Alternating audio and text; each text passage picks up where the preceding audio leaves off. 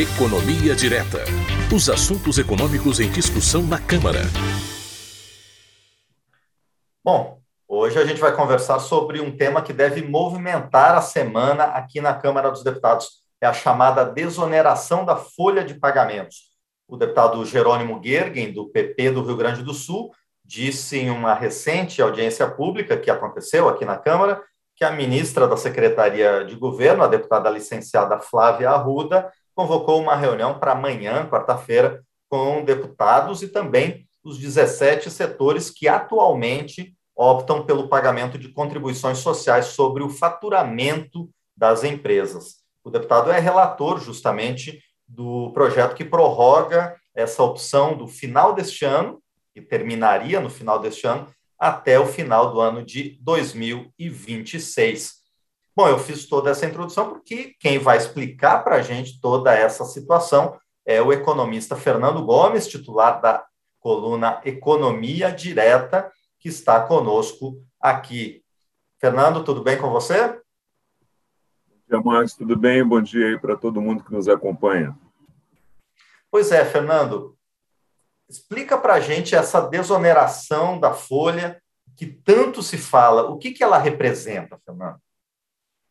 Vamos lá. Márcio, antes de começar, eu queria quebrar o protocolo aqui um pouquinho. A gente conversava claro. um pouco antes, você me contando aqui que retomou a atividade física intensamente está tendo ótimos resultados. Então, queria te parabenizar aí de público e que isso sirva de incentivo aí para todo mundo que está com aquela preguiçinha. Muito obrigado. Eu, no começo eu brincava que eu estava fazendo exercício há três meses e já tinha perdido 90 dias, né? Mas agora eu já perco isso em quilos mesmo. É, eu, eu recomendo para todo mundo. Faz muito bem, faz muito bem para o físico e para a mente. Isso aí. Parabéns, Márcio. Bom, vamos lá. É, Bom, Márcio, os assuntos eles vão ganhando nomes, né? Às vezes a gente nem sabe por quê, né? Então vamos explicar aqui para quem nos assiste de onde é que veio esse nome e o que que é a desoneração da folha, né? É, o assunto recebeu esse nome porque as empresas que podem se beneficiar dessa medida aí criada pelo governo, elas podem fazer uma opção, como você disse aí na introdução, de ao invés de fazer a contribuição previdenciária tendo como base de cálculo e de recolhimento o montante pago sobre os salários, elas podem optar por fazer o recolhimento desse tributo sobre o faturamento da empresa, que tem uma alíquota de contribuição menor. Primeiro ponto que é importante a gente destacar aqui é que essa medida é uma opção da empresa, desde que ela seja de um dos 17 setores que tem o direito a fazer essa opção. A empresa é que decide se vai continuar contribuindo sobre a folha de pagamentos, que tem uma alíquota de 20%, ou se vai contribuir sobre o faturamento bruto, que nesse caso a alíquota varia de 1,5% até 4,5%, dependendo do setor da economia. Essa opção, depois de feita, ela não pode mais ser revertida no ano em curso, somente no ano seguinte. Então, Márcio, a desoneração da folha nada mais é que a empresa optar por escolher esse tributo, por pagar esse tributo sobre seu faturamento bruto, com alíquota bem menor, mas que incide sobre um valor maior ao invés de contribuir com 20% sobre o montante de salários pagos aos empregados. Bom, Fernando, Nossa. e sim, sim. Sim. E, e, essa medida, então, ela beneficia quais setores, Fernando? E qual que é o custo dessa medida? Quanto é que o governo abre mão de arrecadar dando esse benefício para essas empresas? Pois é, Márcio, esse é outro ponto importante. Aqui vale a pena a gente fazer uma contextualização da desoneração da folha de pagamentos no tempo. Né? A desoneração da folha não é uma coisa de agora, que surgiu no governo Bolsonaro. A desoneração é um benefício fiscal que foi criado em 2011, no governo Dilma ainda, para ajudar setores da economia que estavam enfrentando dificuldades depois da crise mundial de 2008. perdão, que foi aquela crise que se iniciou lá nos Estados Unidos com a quebra de alguns bancos que estavam oferecendo crédito a taxas de juros muito baixas para pessoas que não tinham capacidade de pagamento para comprar imóveis. Essa oferta muito grande de crédito fez com que a procura por imóveis aumentasse muito e os preços desses imóveis subissem de forma artificial. Consequência foi uma bolha imobiliária, já que as pessoas compravam imóveis usando financiamento, por um preço muito acima do que esses imóveis realmente valiam.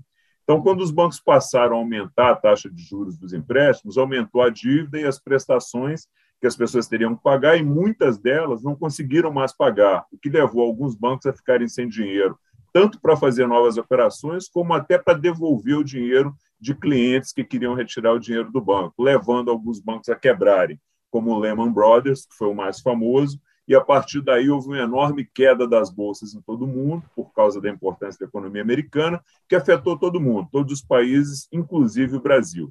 E tudo isso deixou muitas empresas aqui em dificuldades. Então, uma das formas que o governo encontrou para socorrer essas empresas foi exatamente a desoneração da folha.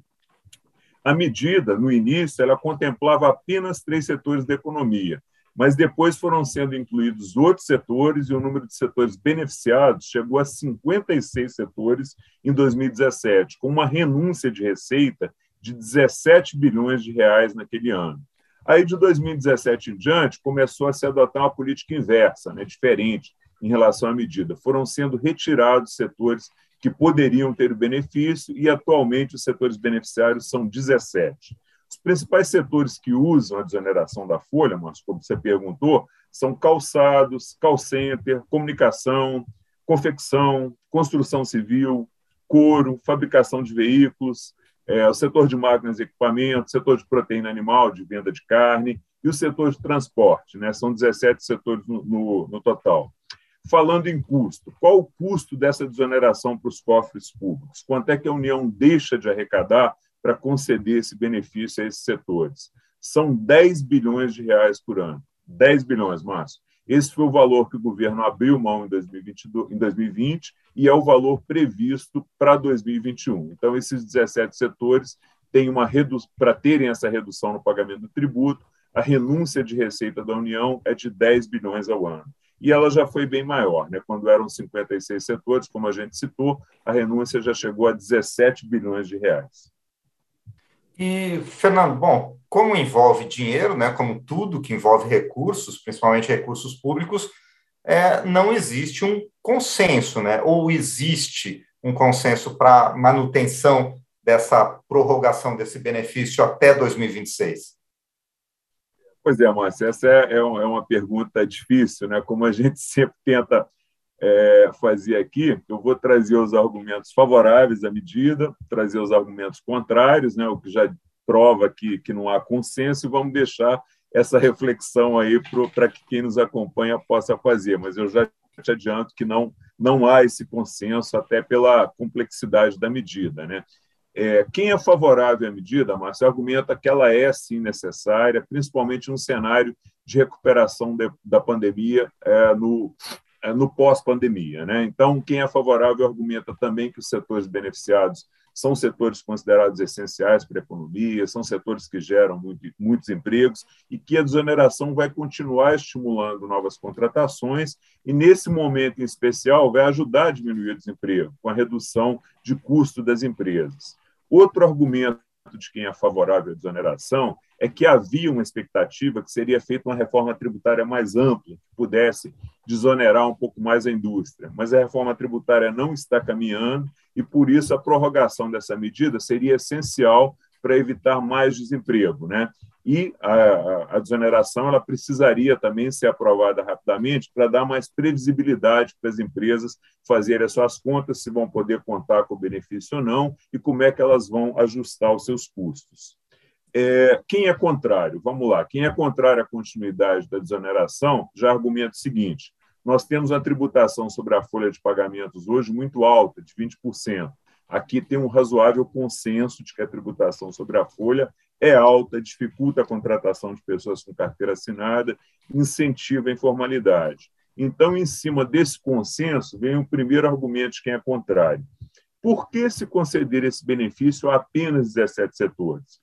Por que não se buscar criar um modelo onde todas as empresas possam ser desoneradas e ter uma tributação menor sobre a folha de salários, de forma que você não precise ficar criando regimes especiais, que são custeados por toda a sociedade, incluindo as empresas que não se beneficiam, também pagam imposto, para beneficiar apenas algumas empresas de determinados setores da economia. Então, essa é a primeira crítica. Outra crítica ao modelo diz respeito aos critérios que são usados para escolher essas empresas. Quais são os critérios? E, além dos critérios, ou da falta de, de critérios claros, específicos, quem é crítico também aponta que falta um sistema de acompanhamento dessas empresas, que estipule metas, indicadores de desempenho, para que essas empresas que recebem o benefício possam crescer mais, contratar mais, usando esse benefício que elas estão recebendo. E a partir de algum momento que elas não precisem mais do benefício. Então, o que se argumenta é que não existe esse acompanhamento, esse estabelecimento de indicadores de desempenho e essa cobrança de melhoria das empresas que são beneficiadas pela desoneração. Os contrários argumentam também que está se abrindo mão de uma receita de cerca de 10 bilhões, como a gente comentou lá atrás, e essa perda de receita tem que ser compensada através do corte de recursos em outros programas do governo, ou através de endividamento, com o governo emitindo títulos e aumentando dívida. Logo, esses recursos eles deveriam ser usados de forma a beneficiar a economia e todos os setores da economia como um todo, e não apenas algumas empresas sem a devida contrapartida. Então é isso aí, Márcio, argumentos contrários e favoráveis para que cada um possa tentar formar o seu, a sua opinião aí sobre esse assunto. Bom, é, e como a gente falou no começo né, da nossa conversa, Fernando, isso aí vai estar tá em discussão ao longo desses próximos dias. A gente vai ouvir falar muito ainda sobre a desoneração da folha de pagamentos, a tentativa de prorrogação dessa medida.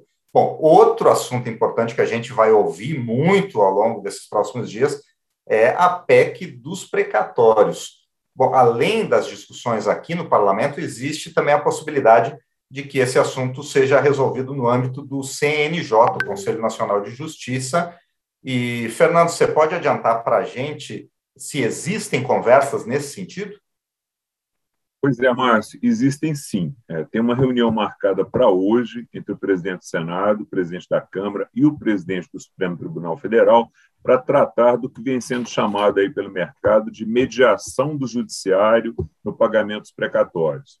O presidente do Senado disse que, como houve uma decisão do STF que determina o pagamento dos 89 bilhões de reais em precatórios em 2022, que seria conveniente, prudente, buscar uma alternativa no âmbito do CNJ, com aval do STF, né, do Supremo Tribunal Federal, para que o valor a ser pago em 2022 ele fique limitado ao mesmo valor que foi pago lá em 2016 de precatórios, corrigido pela inflação, que dá mais ou menos uns, 3, uns 39 bilhões de reais, que é um valor bem menor que os 90 bilhões que estão previstos para serem pagos em 2022.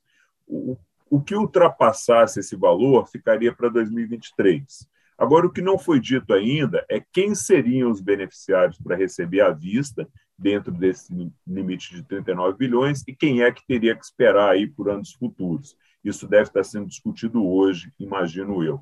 Outro ponto que também foi dito, é, de forma direta pelo presidente do Senado, é que a ideia é realmente utilizar parte desses recursos economizados com a diminuição do valor a ser pago em precatórios em 2022, para garantir o aumento do valor do Bolsa Família, como quer o governo, que a gente já, já comentou aqui.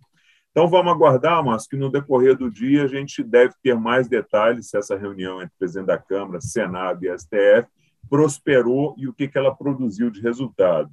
Lembrando que a vantagem dessa solução para o governo é que se ganharia tempo pois aí você não precisaria tratar o assunto por meio de PEC, que tem que ser aprovado na Câmara e no Senado, com aquele quórum qualificado de três quintos senadores e deputados, em duas sessões de votação. E mais ainda, Márcio, você tira a possibilidade de recurso na Justiça contra o parcelamento do pagamento, já que a decisão vai vir da própria Justiça. Então é isso aí, Márcio. A gente segue acompanhando aqui para trazer depois as informações aí para quem nos acompanha certeza, semana que vem, muito provavelmente, vai ser tema de novo da nossa conversa. Por enquanto, eu agradeço ao economista, não só economista, o atleta que me serviu de exemplo, Fernando Gomes, pelas explicações a respeito da desoneração da folha de pagamento e a PEC dos precatórios. E a gente se fala na semana que vem, Fernando. Um abraço. Combinado, Márcio. Um abração para você. Boa semana. Tchau. Muito bem, este foi Fernando Gomes, economista titular da, da Economia Direta, o nosso quadro de toda semana, que explica para você os principais temas econômicos em debate na Câmara dos Deputados.